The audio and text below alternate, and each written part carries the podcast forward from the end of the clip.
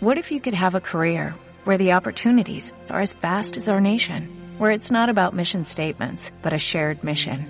At U.S. Customs and Border Protection, we go beyond to protect more than borders, from ship to shore, air to ground, cities to local communities. CBP agents and officers are keeping people safe. Join U.S. Customs and Border Protection and go beyond for something far greater than yourself. Learn more at cbp.gov/careers. My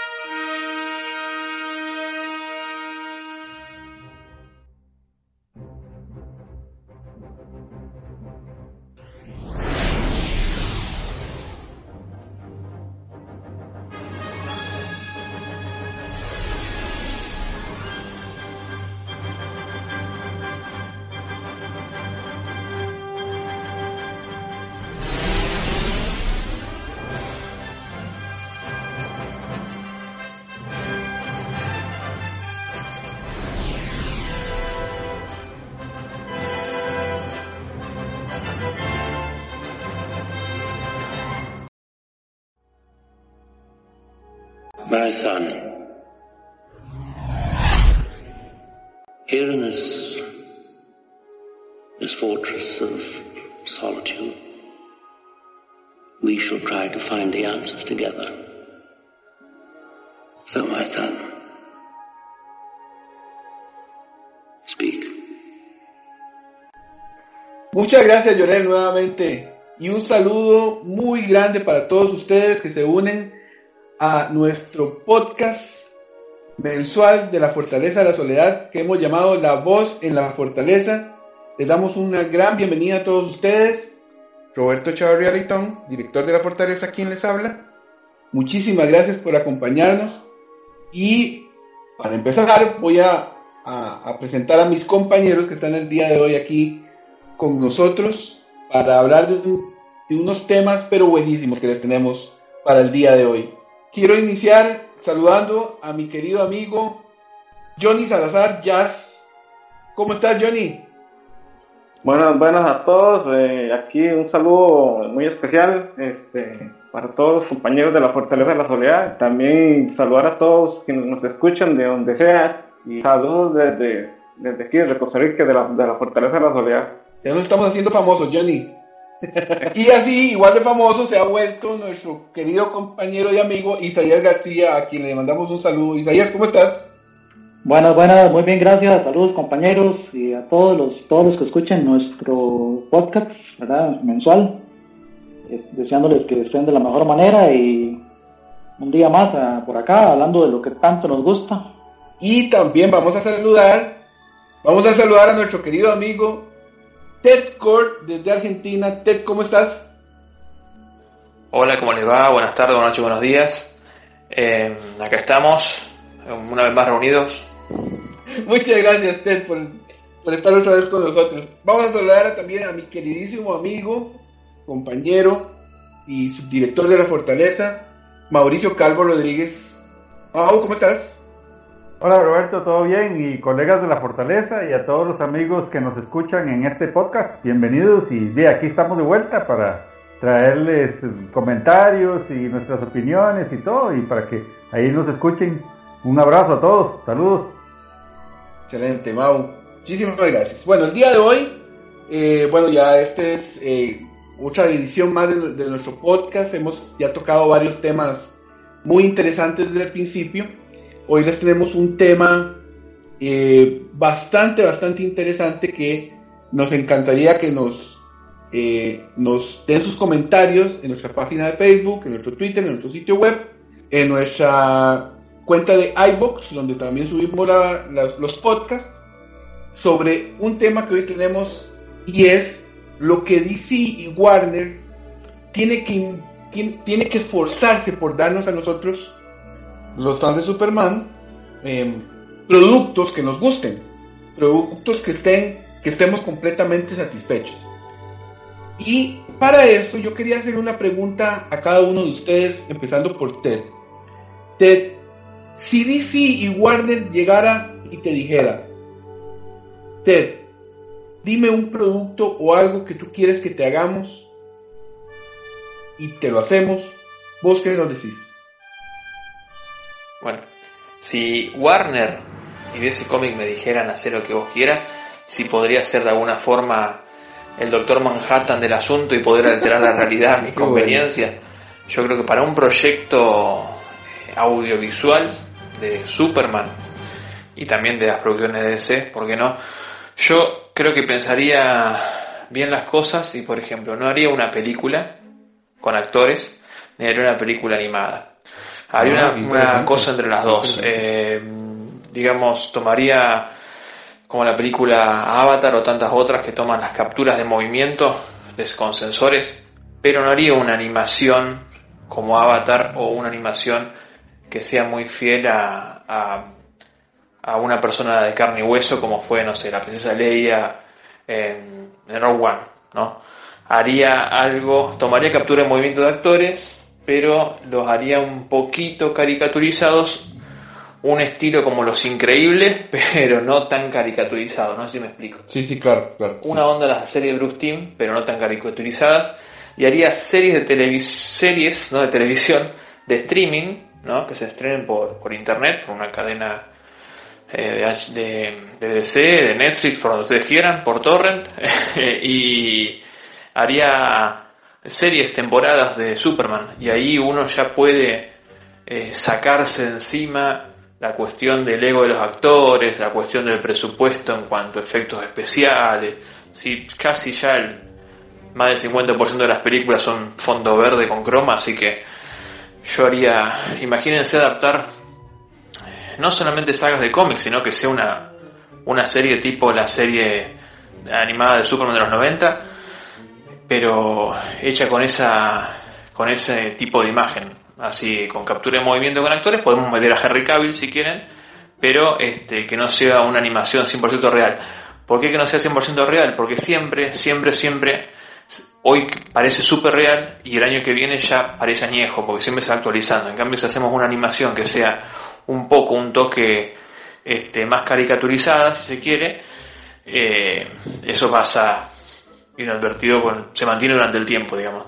Imagínense, ¿no? El Superman hacerlo, hacerlo en sagas, temporadas de 8 o 10 episodios, este, adaptar sus aventuras, por donde ustedes quieran haciendo aparecer villanos y no lo haría parte de un universo expandido. Eso haría yo. Ah, ves, muy interesante. Por el lado de las historietas o los cómics o los tebeos, como dicen los españoles, eh, en cuanto a ese en general, eh, para mí lo mejor sería hacer varias, más o menos es lo que se hace, pero con continuidad y coherencia, que sean varias líneas editoriales, supongamos una línea editorial, si quieren, no sé, más adulta, una línea editorial de Ellsworth, como está pasando, pero yo haría una línea, bajaría todas las series regulares de Superman, de Batman, todas las series regulares, hacer algo similar a lo que hizo Bruce con, con este, la serie animada de Batman y Liga de la Justicia Ilimitada y todo ese tipo de cómics de adventures, aventuras, que sería hacer un estilo similar, simple, de todos los personajes y historias que no son muy complicadas, historias que no son muy, muy rebuscadas, simplemente historias que son divertidas, que son buenas como, como pasa con, con las series digitales que está sacando de Superman. Eh, historias sin el lastre de la continuidad que, bueno, además de varias líneas editoriales apuntadas a un público infantil, a un público más adulto, etcétera, etcétera, eh, lo que haría sería que las colecciones de los personajes también no tengan interconexión. O sea, puede aparecer Batman en un cómic de Superman, sí, pero la historia de Superman no continúa en el cómic de Batman. Batman puede hacer lo que quieran con sus cómics, este, no haría que los personajes se junten, todo lo contrario a lo que se hace hoy día. Eh, no haría que no solamente entre Superman y Batman, sino entre las mismas familias de los personajes. Supergirl en su historieta, Superman en su historieta, eh, y así. porque después vienen los hechos engorrosos y corta, corta mucho la libertad de los, de los creativos también eso. Eh, podría haber una colección rotativa de personajes tipo Tinap, buenísimo, exista, existió durante años, este tipo de colecciones, y por ejemplo una colección de, de Liga de la Justicia, no con los pesos pesados, con Superman, sino con personajes secundarios que no tienen serie propia. Entonces cada serie eh, podría seguir durante mucho tiempo con, con, esa misma onda, sin esos autores. Es algo que a mí me gustaría, ¿no? No sé si es algo que tendría éxito. Muy interesante lo que dice Ted. Vamos a ver qué, qué opinión tiene, por ejemplo, Isaías. Isaías, ¿qué dirías si, la misma pregunta, si DC y Warner llegan y te dicen, puedes pedirnos cualquier cosa y te lo hacemos, ¿qué sería? Ya sabes, de, así como dijo Ted, de cualquier tema, puede ser cómic, puede ser película, puede ser eh, ¿Qué, sería? Dime. Sí, para mí lo más trascendental sería una, una, una película, una buena película que nos reivindique a Superman, que lo ponga donde tiene que estar. Eso es lo que yo le pediría bueno, una buena historia, un buen guion, un buen casting, eh, donde, donde nos sintamos identificados, donde los fans y, los no, y no, no tan fans digan, este es Superman. Esta es la esencia pura del personaje. Que se lo crean, que se lo crean. Que, exactamente, que, la gente sienta eh, aquello que sintió en los años 70 finales con, con, Christopher Reeve, que tenga ese sentimiento, no digo que, sea la misma película, no digo que, que son épocas diferentes, pero que la gente tenga, tenga esa, aquel, aquel aquel de, deseo de ver la película, aquel hype, como dicen ahora, de, estar en primera fila, algo que nos, que nos marque a todos, ¿verdad? Como, como en su momento marcó eh, la mítica película de, de adaptada a, esos tiempos y que, y que nos marque a nosotros como, como fans de Hueso Colorado que somos y también para las nuevas generaciones. Ese sería mi deseo mi sueño que Warner algún día lo, llegue a realizar o Misma pregunta para vos, Mau. Si DC Warner llega y te dice, Mau, lo que tú quieras, te lo hacemos de Superman, por supuesto, ¿qué sería? Dime. Bueno, yo pediría gustos. yo pediría Man of Steel 2 con Henry Cavill y como ah. villano este Metalo y o Brainiac. Porque yo creo que ya Henry Cavill se merece que nos dé otra, otra presentación más como la, la, magnífica que ha hecho y como tanto quiere el personaje, de que se le dé una oportunidad más de representarlo y que nos den una muy buena película. Y yo creo que sería muy bueno que lo, volviera a, representar en la gran pantalla y nos trajera la alegría a todos los fans que la verdad que sí queríamos que volverlo a ver en una secuela de la película. Y para mí sería eso lo más grande que, en este momento al menos, que me sale así de, corazón. lo mismo para Johnny. Johnny, si DC, Warner llega y te dice, Johnny, lo que tú quieras que hagamos, ¿qué sería? Igual, en el mismo contexto, puede ser cómics, puede ser películas, puede ser lo que, lo que vos querás. ¿Qué sería? ¿Qué le pedirías? Y bueno, es una pregunta este, que todo niño, bueno, fan de Superman siempre ha deseado, ¿verdad? Que le llegaran y dijeran, escoja lo que quiera Superman. Este, yo sinceramente, desde que era pequeño he tenido un sueño, digamos, este, grande, ¿verdad? tener un, objeto, alguna cosa que en realidad represente algo de, de Superman. Lo que sí me gustaría en realidad, hoy por hoy en día, es por lo menos como estaban comentando nuestros compañeros, una buena película de, Superman en realidad, pero yo, en lugar de pedirla y verla y realizarla, es por lo menos aparecer como un extra en, en, oh, en esta película. Bueno, Eso sí, eso es algo que me gustaría y para que quede inmortalizado uno ahí en, en, en, la historia de, Superman, ¿verdad? Y andar todo orgulloso de entonces sí me gustaría aparecer como, por lo menos, aunque sea un extra o que llegue de Superman, ya sea con Christopher Reeve o con Henry Cavill o como la quieran hacer, que lleguen o me rescaten o como sea, pero eso es algo que siempre desde niño he deseado. Entonces, de hecho, eh, yo, sueño, yo sueño en grande, entonces puede ser que para mí siempre, siempre ha sido por lo menos salir ahí como, como salió el, el chiquito en, en Superman 3, que le quitó la, la, fotografía cuando salió y ese mismo sería mi sueño entonces pedirle a, a, Warner este, aparecer como extra en una película de Superman, o sea, Man Steel 2 o, o Man Steel 3 o la Liga de la Justicia, pero un extra, salir ahí. Creo que para cualquier fan, y eso ya es algo superior, ¿verdad? Sí.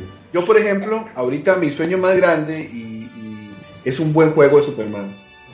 Yo le pediría a Warner, deme un juego, un buen juego de Superman tipo Arkham, tipo algunos de estos de, la acera de enfrente de Spider-Man o que yo me sienta absolutamente orgulloso de ser Superman en el juego.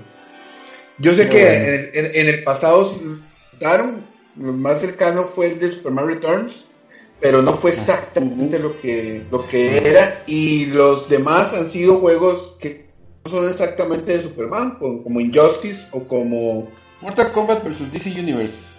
¿Tu juego favorito, Mau? Que son, que, vos ves a Superman, pero está limitado, ¿verdad? Entonces eso sería lo que yo, lo que yo le pediría a DC y a Warner. ¿Por qué les hago esta pregunta?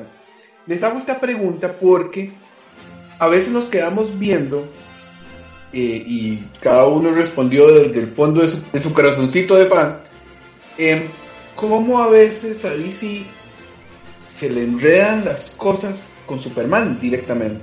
A veces no vemos por ejemplo, la mayoría de ustedes habló de una película de Superman que hemos esperado hace muchos años. Y el día de hoy no hemos podido ver, por alguna extraña razón, algo en DC, dentro de DC, o dentro de Warner, ¿verdad? Evidentemente que es la dueña de DC, eh, se, atora o, se complica. Y ya ha pasado antes, hace muchos años también había pasado en, en otras circunstancias, con otros películas antes de Superman Returns inclusive.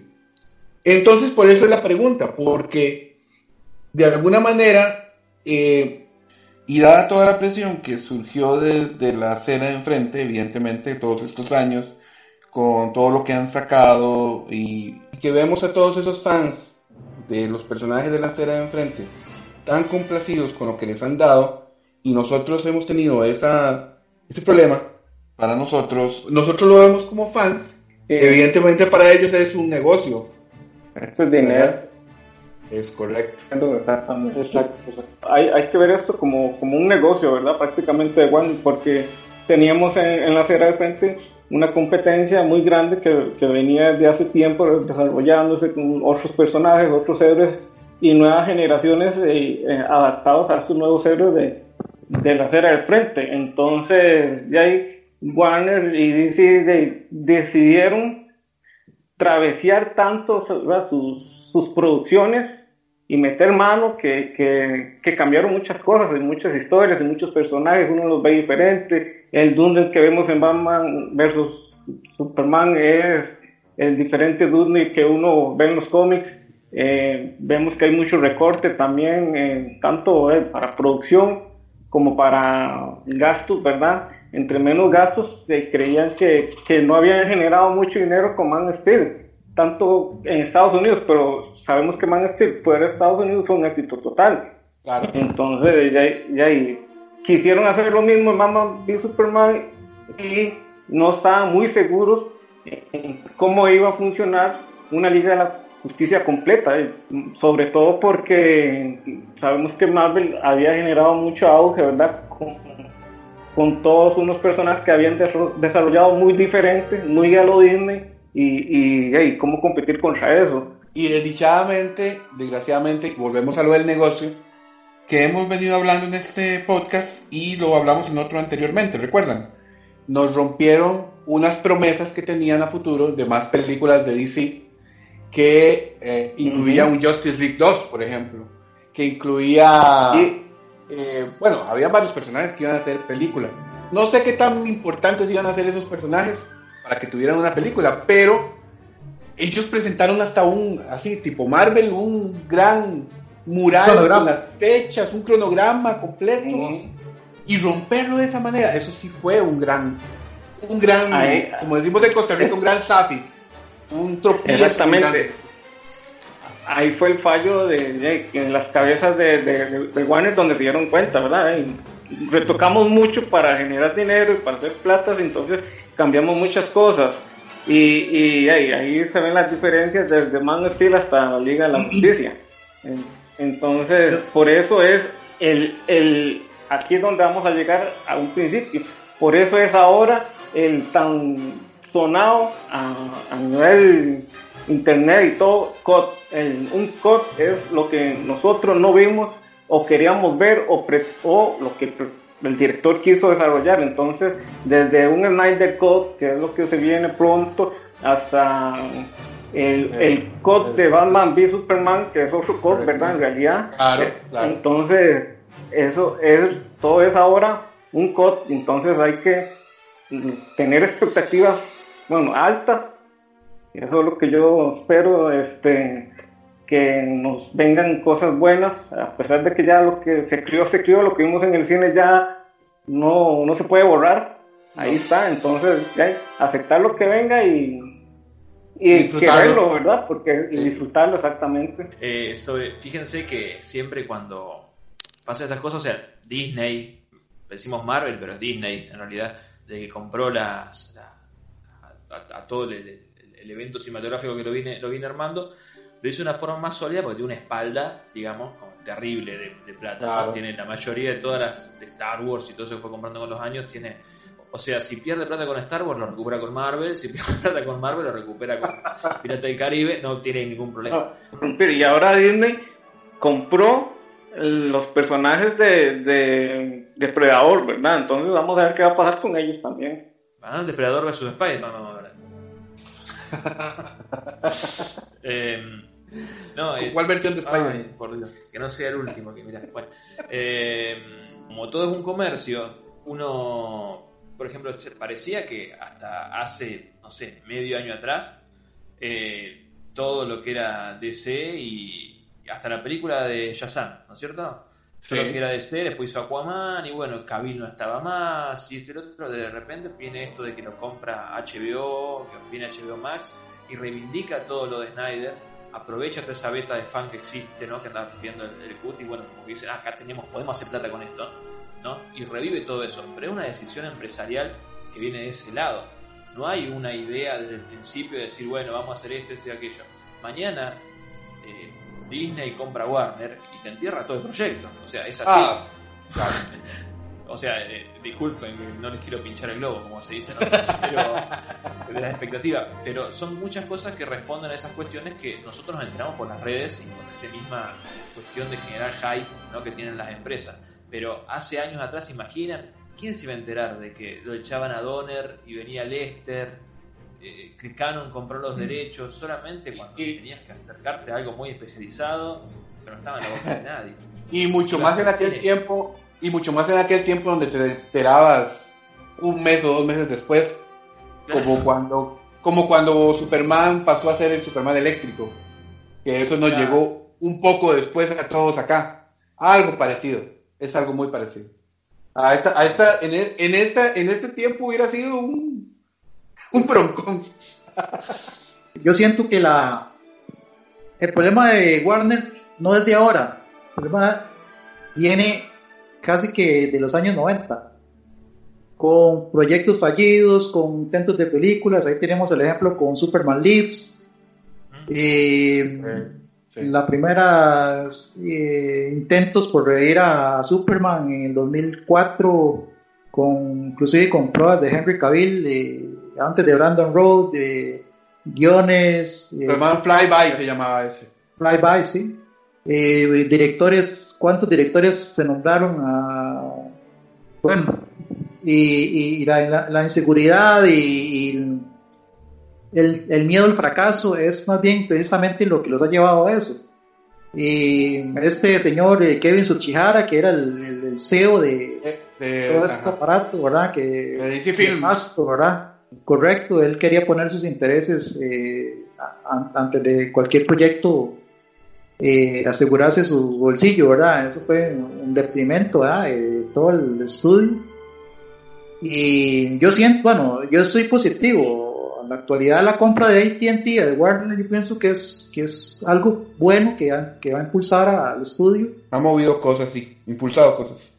Y quiero estar positivo, ¿verdad? Quiero pensar que esa, esa nefasta, oscura etapa de, de, Warner quedó atrás y que se vienen cosas buenas. Este, es mi deseo, ¿verdad? Pero como decía Ted, y, eh, no lo tenemos asegurado, pero pensando bien a futuro. No, depende de nosotros, digamos.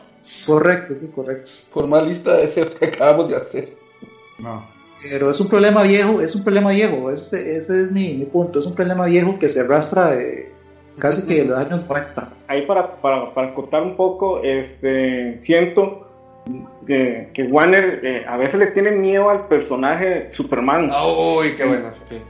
Porque sabemos que es un personaje que en realidad es muy difícil, muy difícil poder lograr hacer algo que, que plasme lo que en los cómics vemos.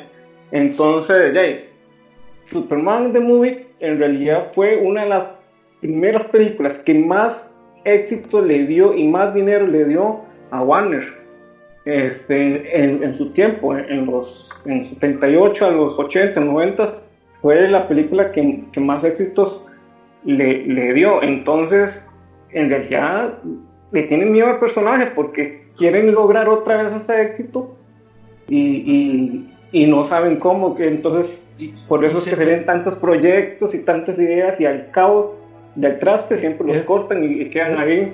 A Warner lo que le hace falta es como un gerente de marca que vea a Superman. Para cada personaje, sí. Siempre lo has dicho, siempre. Exactamente, porque es una marca, o sea, que tiene, un montón de fans alrededor del mundo, que, que compran figuras, estatuas, toda cosa cuanto salgan. Nada más hay que ponerlo, hay que respetar el personaje y ponerlo en línea, en la primera línea. Una persona que se le pague, que sea el gerente de marca de Superman y lo ponga y se debe respetar. Algo así, igual para los será, personajes. Y, será realmente tan, claro, y será realmente tan difícil. Será realmente tan difícil. Yo, yo siempre me he cuestionado si eso realmente es difícil de agarrar el personaje y hacer una película que nos guste. Yo creo que no. Es como, ¿cuánto hemos esperado? Otro tema para otro podcast. ¿Cuánto hemos esperado un juego de Superman decente? Un juego que nos llene a nosotros. Por eso digo que es otro tema pero ¿cuánto hemos esperado? ¿Cuánta plata se está perdiendo Warner con solamente nosotros los fans de Superman? Ahí, tienen a, Batman Arkham, el juego de PlayStation, este, lo pueden realizar igual, pueden tomar muchas bases con Superman. No sé por qué es el miedo de, hacer algo bueno para Superman. Sí, es extraño. Isaías, ibas a acotar. Recordemos que, bueno, volviendo un poquito a a Superman de Movie eh, y a Warner. En, sí, en sí la idea no fue de Warner, fue de los productores, eh, principalmente de, buen detalle, buen detalle. Warner lo que hizo fue comprar los derechos de distribución. Ahí fue donde inyectó plata y, y al final llegaron a un acuerdo, pero donde los productores estaban quedando ya sin presupuesto, entonces Warner les inyectó, pero con el compromiso de, ganarse la distribución, creo que a nivel de Estados Unidos. Obviamente sí hubo una negociación por los derechos del personaje, pero si se dan cuenta, la mayoría de proyectos de Superman en todos los, en todos los niveles siempre ha sido alguien más que los ha impulsado. Eh, el, proyecto de Smallville no fue exactamente Warner, fueron los dos productores, Al Gough y Miles Millar, que trajeron la historia. Eh, inclusive eh, la serie de, bueno, ahorita está, no tiene que ver con Superman, Supergirl, y pronto la serie de Superman and Lois, que la trae el showrunner de Flash, Todd Helbing, pero el productor Greg Berlanti fue el que trajo eso a, colación. Christopher Nolan fue el que trajo la idea para la historia de Man of Steel. O sea, nunca viene de, de adentro, sino que alguien trae algo muy bueno, por lo menos para nosotros, ¿verdad? Y lo terminan realizando. Es curioso. Por eso, por eso no importa quién lo maneje, me parece a mí. ¿Qué me importa a mí si al final Disney compra los derechos de Superman? Si lo sabe manejar con respeto y como se debe, a mí la verdad no me interesa. yo no estoy ganando un 5 con Warner. Lo que, estoy, lo que más bien me da cólera es que no respeten el personaje y no lo pongan en primera línea. Como debería estar. Eh, nosotros, para nosotros como fans, para, para nosotros como fans, eh, ¿cómo nos cuesta asimilar eso, verdad? Que, que siendo un personaje tan, tan influyente en la cultura, en las generaciones, es un personaje de 80 años, ¿cómo no lo pueden explotar? ¿Cómo no le pueden sacar el jugo? ¿Cómo no le pueden eh, tenerlo en lo más alto del estudio? O sea, eh, uno ve las páginas de fans y es un personaje totalmente que está vivo, que la gente no lo olvida, que y eso es lo que cuesta que, que nosotros eh, asimilemos eso, ¿verdad? Qué difícil para uno como fan, que un estudio no le dé su lugar al personaje. ¿Y, cuántos grupos de fans tiene Superman en el mundo? Tiene por todo lado, en toda Latinoamérica, Europa. Es increíble. Y, o sea, eso no lo ven. Japón, Superman. sí. Ah, Superman. Superman. Eh, es que es, es, es, difícil este, porque uno piensa en Warner y piensa que, no sé, que Christopher Nolan vive ahí, que está Donner en la casa al lado y en realidad son todos empresarios que mueven plata de acá para allá, digamos, no hay necesariamente fans dentro de, Warner o de las empresas. Por eso los proyectos vienen de afuera, porque ellos ven el potencial también los otros, supongo yo. Eh, pero es, es, curioso, o sea, cómo se va tomando. Haciendo una analogía, no soy futbolero para nada, pero poniendo el ejemplo argentino, diría Maradona, se le escapó la tortuga a Warner, como, como dice, diría él, porque en, en, todos estos años, todos estos años que han pasado desde todas las vueltas que dieron hasta el Superman Returns, que terminó siendo una continuación de alguna forma del original, eh, mil proyectos pasaron, como iba nombrando. Quiero dedicar este podcast a Nicolas Cage primero. el Superman que nunca tuvimos. Eh, Superman Sí, hablando, hablando en serio. Eh, y, es, es, muy, es muy raro, como, como están hablando, de ver este cómo los proyectos se van atrasando, gastan dinero en una cosa, en otra, están a punto de empezar a filmar, no filman. Y todo ese dinero que no sé qué pasa con ese dinero, si lo lavan, va, viene, no sé a, dónde va. Pero, y sí, porque si ya están a una semana de filmar o un mes y cancelan todo, se viene abajo. Para ti puedo decir qué pasó acá. Y hago una, digamos, como un pensamiento en voz alta. ¿Qué pasaría si, por ejemplo, a Superman lo manejaran en una forma similar a, a James Bond? No importa el, la persona que lo, que lo interprete, pero se mantiene una línea durante una gran cantidad de años. Como, como dices vos, exactamente. Por ejemplo, un, un, director o alguien que tiene plata se le ocurre, tengo una idea para una película de Superman, o sea, y, y la ponen aunque esté fuera de continuidad que sea una película independiente, solo para ese caso, una o dos películas y después se termina, sigue otra, pero ahí se mantiene en, en, algo, perspectiva algo parecido llegó Mark Millar hace muchos años y eh, llegó con una idea de que tenía una trilogía en mente y toda la cosa, pero no le dieron bola. y ese también lo ama, él, ama el personaje también. Eh, es muy interesante lo que decís, Mau, porque a eso iba yo, me, me reveré hablando de la, de, la, de la empresa, es que como cada uno, los tiempos y las décadas toman a la saga de película. Hoy se puso en moda, hoy hace ya 10 años, con Marvel, estudios hacer la mega saga de 15 mil millones de películas, ¿no? Que no importa si la película que vas a ver este mes es mala, horrenda, es la figurita que te falta para completar el álbum, entonces voy a ver Capitana Marvel igual, no importa, ¿sí? Eso es lo que pasa ahora.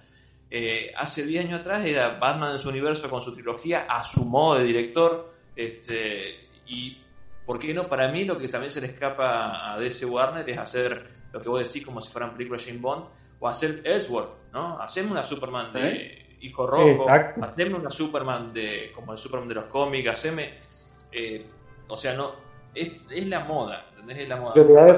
No son muy visionarios, digamos, en cuanto a ver qué moda puede llegar a venir, para mí también, ¿no? Porque están como atrasados con eso, ¿viste? Que por ahí salen películas de, de Warner que vos decís, está buena, pero, por ejemplo, yéndome un poco del tema, eh, ¿vieron la película de Venom? De Tom Hardy, ¿alguno la vio? Sí. No. No. ¿Sí? Yo, yo, no, no, me pregunten a mí, ustedes saben que yo no veo películas de Marvel. Bueno, yo, una que otra. yo, mm, yo defiendo a capa y sí, pero sí me gusta ver todo tipo de personajes y héroes, entonces ahí uno compara y mira, ¿ves? Porque sabemos que todos los demás personajes que existen vienen después de Superman. Entonces, eh, eh, Johnny, Johnny va a ver las películas de otros con trampa diciendo, ah, ese salió porque Superman apareció primero. no, no, igual, casi todas las películas tienen el mismo corte, el mismo ideal después de todo lo que han visto, hemos conocido de, de, quién, de Superman. Todo a contar que Johnny iba con camisa de Superman, la verdad. Sí, claro. Exactamente. Perdón, yo me refería... ¿a qué ibas? no, iba que, por ejemplo, la película de, de, Venom que hicieron, ¿no? Que le hizo Sony, que no podía meter a Venom en el mar y no sé qué. Es una película que vos, la, ves y parece que fue una película del año 2003, como cuando se hizo Daredevil, ¿no? Con Ben Affleck, por ejemplo. Tiene como esa onda más, más eh, retro, porque está como fuera de moda lo que es hoy, que es meter humor, meter este, muchos personajes, hacer una continente a las películas. Eh, entonces lo que iba, por lo que decía vos, Mau, es que también responden mucho a las modas que, que se van dando en las décadas. Entonces, para mí, como cuesta mínimo cinco años hacer una película o dos películas, eh, están siempre especulando a ver ¿no? qué, qué pega la moda. Por eso eh, hacen, por ahí retoman personajes como en Superman Return, que retomaron el personaje, que no le salió muy bien, entonces, como yo dije en el podcast hace años atrás, hicieron todo lo contrario con su Man of Steel. Eh, en Man of Steel intentaron darle un aire más, un poco más oscuro, un tono diferente. Eh, no le funcionó, Justice League la cambian, de golpe cambia, y así van haciendo, entonces no, no hay una una conciencia. Y bueno, en DC no hay editores, así que imagínense en las películas, menos. Pero una, una consulta, nada más, así, tal vez a, general, ¿qué es lo que pretende Warner? Hacer dos mil millones de, no sé, en cada taquilla para que la película sea exitosa. O sea, ¿por qué no? ¿Por qué no lo hacen, digamos, pensando, por ejemplo, las películas de Chazán no apostaron a invertir mucho y les generó, les generó ganancia. O sea, ¿por qué no apuestan a eso? No tiene que ser una película sobre súper exageradamente cara para que sea exitosa o que les genere ganancias. con Aquaman y con Wonder Woman. Sí, es que yo creo que exactamente piensan en, en, hacer algo mega monstruoso, una batalla con un ser de otro planeta, y, o sea, ¿por qué no lo hacen? O sea, una buena película, nada más un buen guion y lo hacen más con menos gastos y le sale una buena película y las hacen más continuas. Y, y, lo, y lo que es que a uno lo incomoda es que Warner tiene la capacidad porque si le pone cariño, vea, vea lo que hizo con Final Crisis en este de verso. Crisis en Tierras Infinitas, sí. El trabajo está bien hecho, con poco presupuesto. Y, pero hay cosas buenas. Pero, pero volvemos a lo mismo, no lo hicieron ellos directamente. Lo hizo, lo hizo un tercero que, quiso, que quiso meterle cariño al asunto y le salió bastante bien, diría yo. Pero no, no son ellos ¿a dónde, ¿a dónde van las ganancias? A ellos. Entonces, ¿por qué no dejan y, o, ¿por qué no dejan y, y, contratan a alguien que con ese cariño que le tenga al personaje o a los personajes invierta el amor y, y lo plasme? Nada más. Ya, se, ya se enojó Johnny. no, no, no. Eh, es que, se está activando la visión de calor de Johnny. Sí, sí que, a veces los directores meten manos donde no tienen que meter, eh, los, los directores no, los cabezas de, de, de Warner, por, ejemplo, los ejecutivos exactamente son los que traviesan ahí para, para generar bolsillos más grandes, entonces ahí es donde ellos ensucian o meten mano. Entonces digo yo, Warner tiene la capacidad con, con los personajes que tiene DC, con tantos personajes, porque eso es otra cosa, DC tiene tantos personajes y tantas historias y tantos mundos y tantos universos que se puede hacer de cualquiera algo lindo y algo bueno, sobre todo con Superman. Lo más irónico eh, es que ellos, el, el, universo animado, les trabaja bienísimo. O sea, las, películas animadas son fantásticas, ah, porque no, que no adaptan ese universo a, live action, a hacer algo parecido. ¿Qué les costaba? Y no lo han hecho. Eso es lo que uno no se explica muchas veces, o todo el tiempo. Algo tan sencillo como lo que decía... a una acción real, o, o, tal vez no hacer la misma, pero, pero como dice Johnny, hay muchas historias, muchos universos. Eh, que se pueden contar en una buena película. Tan sencillo como eso, para un estudio tan grande. No, no, no, no, no, no nunca lo sabremos, porque no lo, porque no aplican la misma fórmula. Con tanta, con tanto talento que tienen ellos en, para hacer casting y demás, ¿verdad? O sea, es aplicar la fórmula del universo animado y hacer un y aplicarla en, en, un universo real de acción real y hacer todo ahí un, un ensamblaje como la acera de frente, ¿verdad? Por no decir nombres. Es que yo creo que también es un problema de la compañía, porque por ejemplo, por licencias que ellos mismos tienen y han tenido toda la vida, por ejemplo los Looney Tunes, ¿dónde están los Looney Tunes ahora? No existen prácticamente. O, o cuando compran una franquicia, por ejemplo, compraron los derechos de todas las caricaturas de Hanna Barbera. ¿Y dónde están esos personajes ahora? Es un problema de la compañía que tiene, que todo lo deja morir.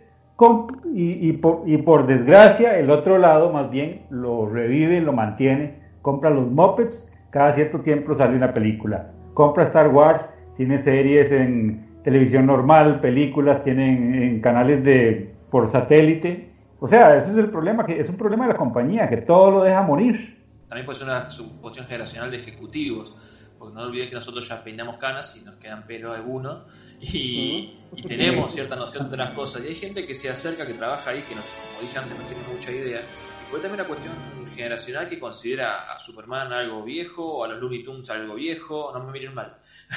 y ellos mismos no le dan este, no le dan, no le dan participación. Además, como dije, todo responde a moda. Supongamos que van a hacer la película eh, Man of Steel 2, ¿cierto? Eh, todos nos ponemos re locos, re contentos y se rumorea que Gal Gadot va a aparecer como Wonder Woman y aparecen fotos de Wonder Woman en la película y todos contentos, pero bueno, está Wonder Woman, pero la película es de Superman.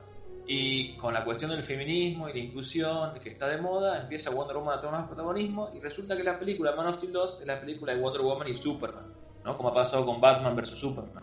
Correcto, porque así fue prometida en el Comic Con 2013 como la siguiente de Superman. Son cosas que se van cambiando sobre la marcha muchas, ¿no es cierto? Porque tenemos una idea de algo y después van viendo, ¿no? ¿Qué responde? ¿Cuántas reacciones tienen los fans? Y, todo ese tipo de cosas y son cosas que se escapan a nuestro conocimiento. Nosotros lo pensamos de una forma eh, genial. miedo, miedo a, hacer lo que, lo que tienen por miedo a perder dinero y se ha perdido más en lo que han hecho que pueden hacer. Entonces, ¿por, qué no, ¿por qué no se arriesgan? ¿Por, qué no se arriesgan? Como el riesgo que tomaron al aceptar Superman The Movie. Eso fue un riesgo grandísimo con, con, con cosas nuevas en esa época que nadie se imaginaba y hicieron algo grande, algo ícono. Lo que pasa, lo que pasa es que Superman The Movie en la época que se estrenó no tenía nadie atrás. Tenía la serie Batman de 66 y no tenías básicamente y, las aventuras de Superman y las aventuras de Superman de los 50 20 años atrás. sin embargo digamos en el cine no tenías comparación. Hoy en día ah, no, no, se compara con todo.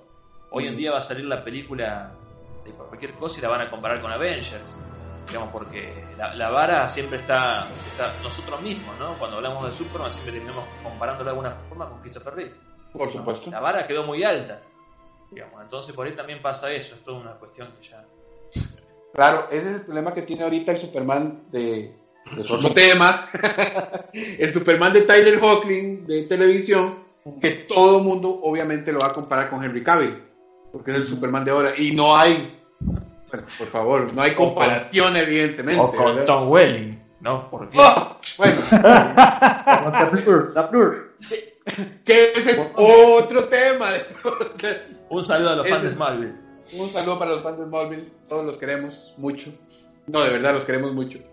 ¿Cómo, uno no entiende el concepto o, las... Volvemos a lo mismo, ¿verdad? El, del estudio. Por ejemplo, este Henry Cavill saca un video, manda una PC, todo el mundo se volvió loco, millones de, de visitas, están todos los foros, todas las páginas de Kit, eh, o sea, paralizó el mundo el hombre haciendo un video, armando una PC. Imagínense una película de Superman, lo que puede lograr. Claro. O sea, es que uno no se explica, ¿verdad? Muchas veces. y, yo, no entiendo por qué. yo no entiendo por qué, porque son cosas que uno no entiende. Tampoco lo, lo, fue que lo, eh, ¿cómo se dice? Lo confirmó Henry, porque no lo confirmó en recientes entrevistas, de que supuestamente lo están negociando para salir como, como cameo. Por favor, por favor, él merece una película más.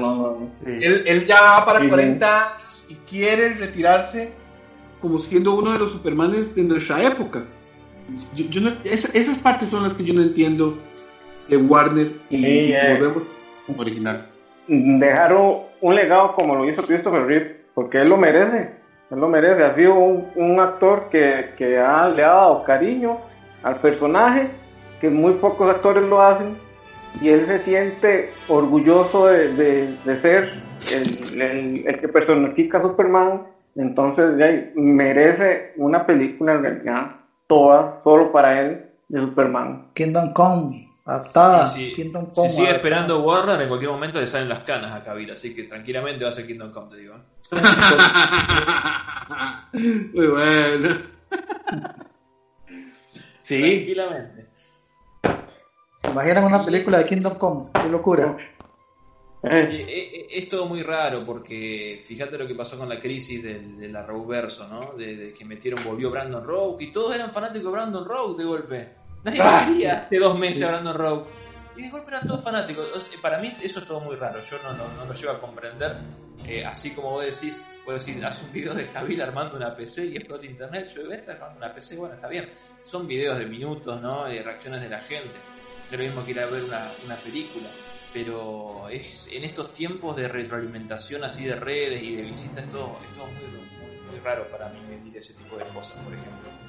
Yo, mm, una película, un Man of Steel 2, obviamente lo espero desde que salió la 1, ¿no? No estaba ni viendo la 1 que ya quería la 2, pero eh, está viendo, Warner para mí está viendo, tiene el proyecto de Batman este con el flaco de Crepúsculo, se me volvió. Pattinson. Eh, Pattinson. Eh, Sí, que va a ser aparte o no sé, o van a arreglar con, van a, van a emparchar con Flashpoint, de golpe volver a realidad y está Pattinson en lugar de Ben Affleck, acá nunca pasó nada, no sé qué piensan hacer. Eh, tantos rumores. Y no se sabe bien qué va a hacer con este tipo de película, porque tenés la Wonder Woman 84 que se está estrenando hace, se está por estrenar, se está por estrenar y nunca se estrena por el asunto de la pandemia. Eh, tienen que ver los números de eso también, a ver si continúan o no con este universo. Capaz que quieren dejar el personaje en el freezer unos años y después esperar que se calme todo el asunto de Marvel y después volver ellos. No sé, es, todo muy raro. Digamos, por a, respuesta de que seas de Cabil, de que lo tienen ahí para hacer las películas y no la hacen, digamos, ¿no? no sé qué están esperando. Y como, y como dice Johnny, y como dice Johnny, es un chavalo que tiene un respeto y un amor por el personaje porque aquí encontrando eh, rápidamente algo que dijo hace poco en Variety, junto con Patrick eh, Stewart, el que hizo de, eh, bueno, del profesor X, del Capitán Picard, ¿verdad? Él dice, él, él, dice, es tan bueno sobre Superman, es tan amable y cuando comienzas a compararte con él, porque lo estás interpretando, comienzas a mirarte realmente hacia adentro. Te preguntas, soy una buena persona, puedo ser una persona lo suficientemente buena como para interpretar a Superman.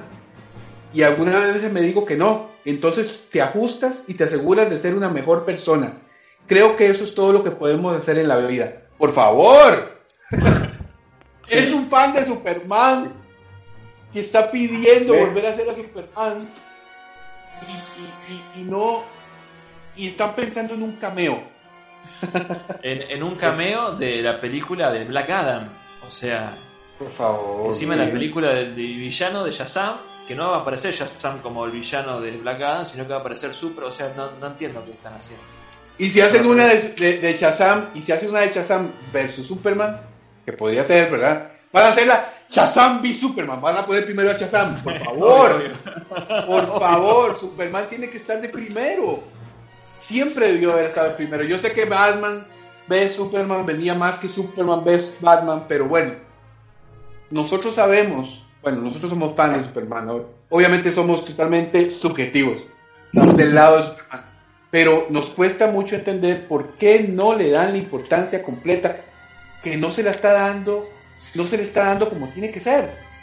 Y, en, y en, muchos, ya, ya hablamos de los juegos, ya hablamos, bueno, no hemos hablado sobre cómics, pero ¿Cómo van a poner a una persona a dibujarlo tan feo como John Romita Jr. a Superman? Me acuerdo. Por favor, me ofende como, me ofende como fan. Más te debe ofender leer el guion de Frank Miller, te digo, porque yo la estuve leyendo hace unos días atrás y te debe ofender más eso de ver a Clark Kent enlistarse en los Marines, ¿no? Antes de ser Superman, ser un Marine y no, eso es, cualquier cosa. ¿De verdad cuesta tanto? ¿De verdad?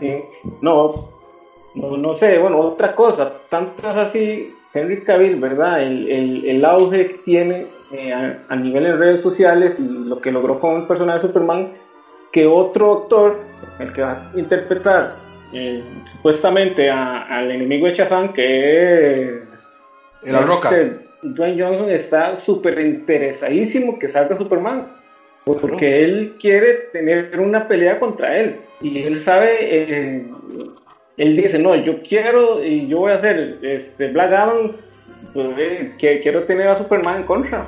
Quiere tener al mejor. Y, y, La Roca hoy por hoy es una de las personas más influyentes. Entonces yo sé que, que por ahí donde está metiendo la mano. Entonces esperemos que, que, que él, él, sabe lo que es el personaje también.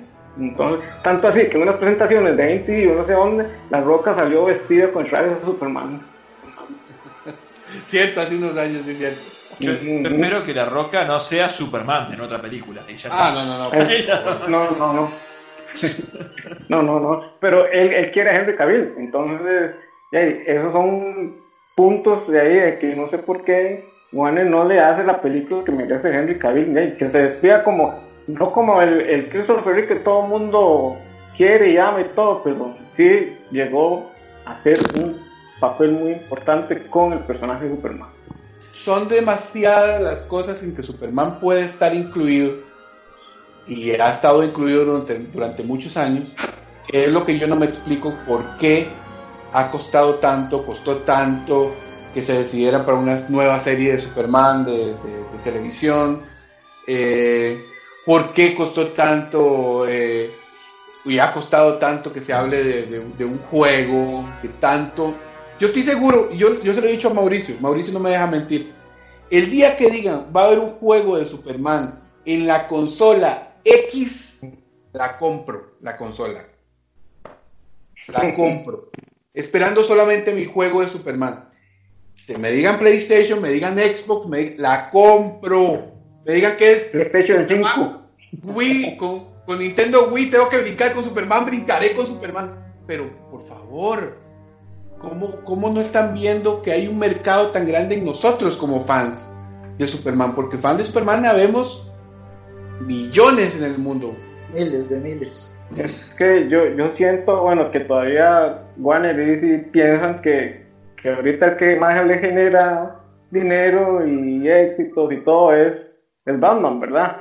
Entonces es el que más ventas tiene ahorita, y, pero aquí de Superman hay miles y millones de personas también, fans, que, que pueden comprar hasta un pin o un juego o, un personaje o un muñeco, una figura.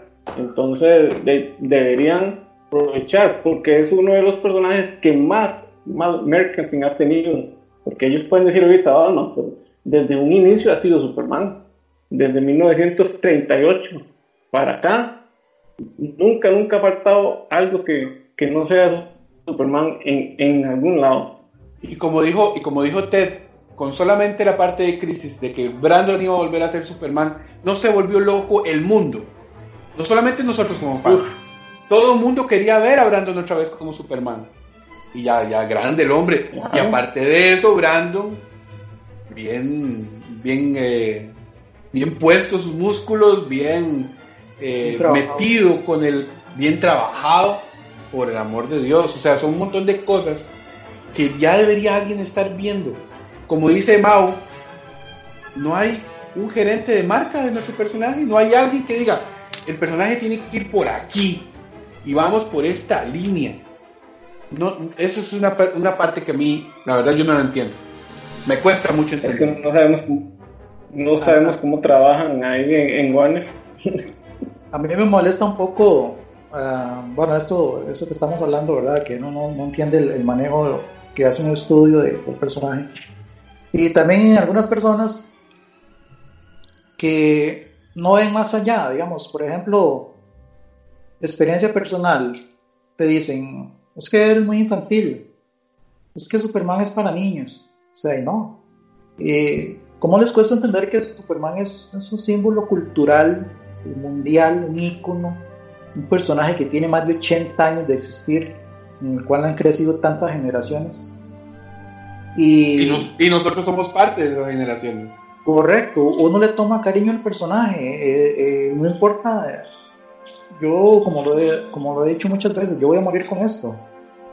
Y puede ser fan, un niño de 5 o 6 años hasta un, señor de 80 años. O sea, eh, Superman es para todos, no, no solo para niños.